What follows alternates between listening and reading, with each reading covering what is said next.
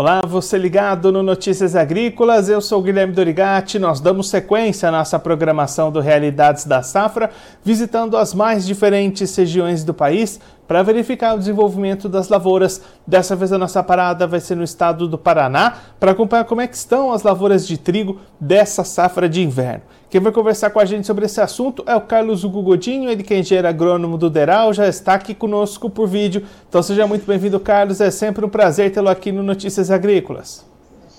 Boa tarde, Guilherme. O prazer de estar aqui é meu. Carlos, como é que está o andamento do plantio do trigo aí no Paraná? Esses trabalhos já vão se encaminhando para a reta final, né? Exatamente, a gente teve um avanço grande nessas duas últimas semanas. Tivemos algumas chuvas no final de maio que ajudaram, e com isso a gente chegou a 75% da área plantada. A gente espera plantar uma área de 1,38 milhão de hectares esse ano, que é uma área superior à do ano passado. O produtor estava animado lá no começo com os preços. É, e esse plantio tem ido bem, mas o, tem se notado um certo desânimo com as cotações hoje em dia. E aí, Carlos, ainda olhando para essas lavouras, como é que está a qualidade dessas áreas que já foram implementadas? Algumas lavouras que foram plantadas um pouco mais cedo, elas é, sofreram um pouquinho com esse período de estiagem que perdurou ao longo de maio, é, mas com essas chuvas elas deram uma recuperada e o trigo é uma planta que precisa de relativamente pouca água, é, então a gente espera ainda uma. Está dizendo que ainda está numa condição normal. Hoje a gente tem algumas regiões com pequenos problemas, mas que podem ser revertidos se as chuvas voltarem com um certo volume. E mantendo boas condições durante esse ciclo, qual é a expectativa do Deral para a produção nessa temporada? Então, nossa expectativa inicial é que com essa área a gente produza 4,5 milhões de toneladas é uma, seria uma produtividade bastante grande, de 3.300 quilos por hectare praticamente, é, e ela só vai ser é, alcançada se a gente tiver realmente a manutenção dessas condições boas que nós estamos vendo até esse momento. E aí, Carlos, para garantir essa produção, qual que vai ser aquele período que vai definir essa produção, essa produtividade que o clima tem que colaborar bastante? A gente começa a entrar nos próximos meses, agora no período mais frio do ano, e com isso, se as geadas forem muito intensas e conseguirem alcançar o norte do Paraná agora por junho, final de junho e julho, é, isso pode ser problemático. E também a gente tem um segundo momento bastante crítico, que seria lá para setembro, é, que pega as lavouras mais tardias, que ainda não foram plantadas no estado, são esses 25% que faltam plantar, que também pode ter algum problema. Então, é, de, em termos de frio, seriam esses os períodos críticos, mas a gente também tem é, uh, um período crítico quanto à seca, já que nesses últimos anos, recorrentemente, a gente perdeu, por falta de água, é, o, a parte da produção paranaense. A gente vende produções é, não cheias, mas também não muito ruins, é, e a gente espera reverter isso esse ano com, uma, com o tempo ajudando. E aí, Carlos, você comentou agora há pouco a questão da rentabilidade. Como é que estão essas contas para o produtor de trigo paranaense? As margens vão ser apertadas nesse ano? É, as margens elas já estavam apertadas praticamente desde que o produtor estava tomando sua decisão.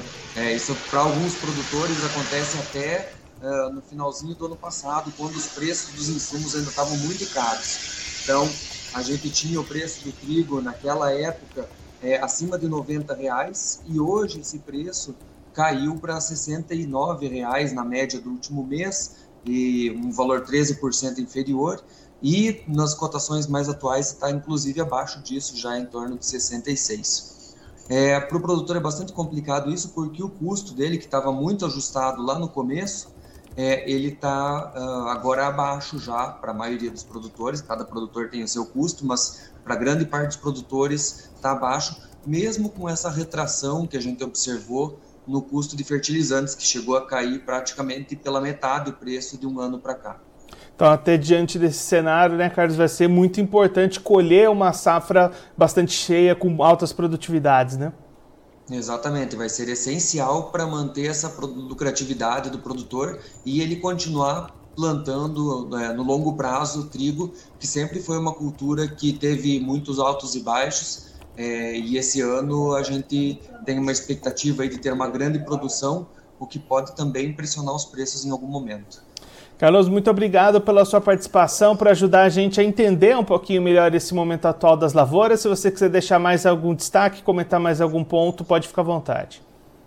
É, agora a gente só torce para que esses produtores que estão plantando mais tardiamente, que tenham conseguido fazer esses custos um pouquinho mais baixos, para ele manter essa área e a gente não ter alguma surpresa aqui daqui para frente com uma área de repente um pouquinho menor do que, que a gente está estimando hoje. Então, é, esses produtores tardios ainda têm essa possibilidade, às vezes, se não compraram a semente, principalmente, de mudar de cultura. Mas é isso, esperamos ainda sim uma safra cheia é, e com uma área recorde. Desde os anos 90 a gente não plantava uma área tão grande de trigo aqui no Paraná.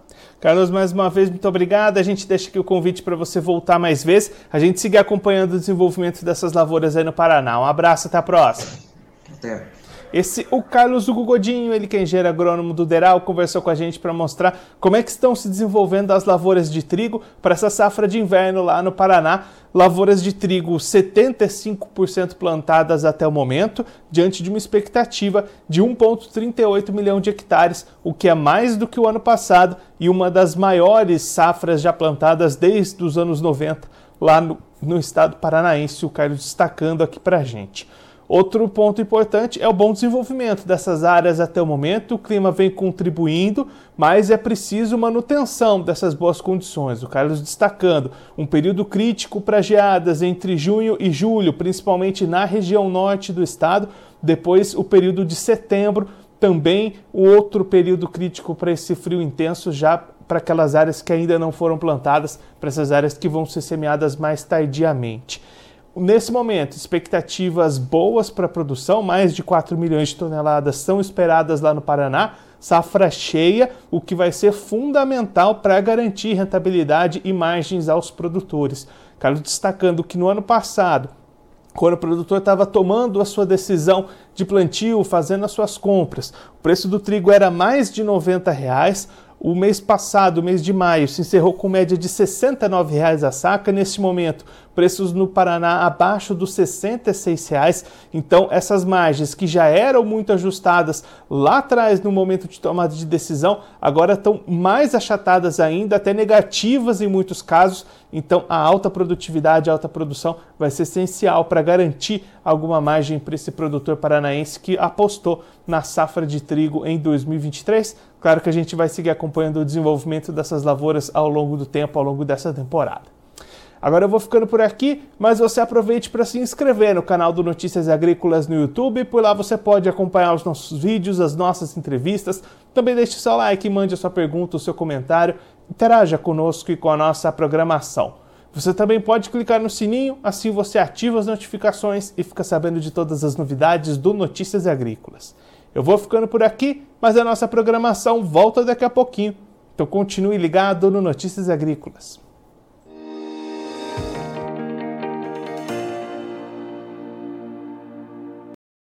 Participe das nossas mídias sociais no Facebook Notícias Agrícolas, no Instagram, arroba Notícias Agrícolas e em nosso Twitter, arroba Noteagri. E para assistir todos os vídeos, se inscreva no YouTube, na Twitch, no Notícias Agrícolas Oficial.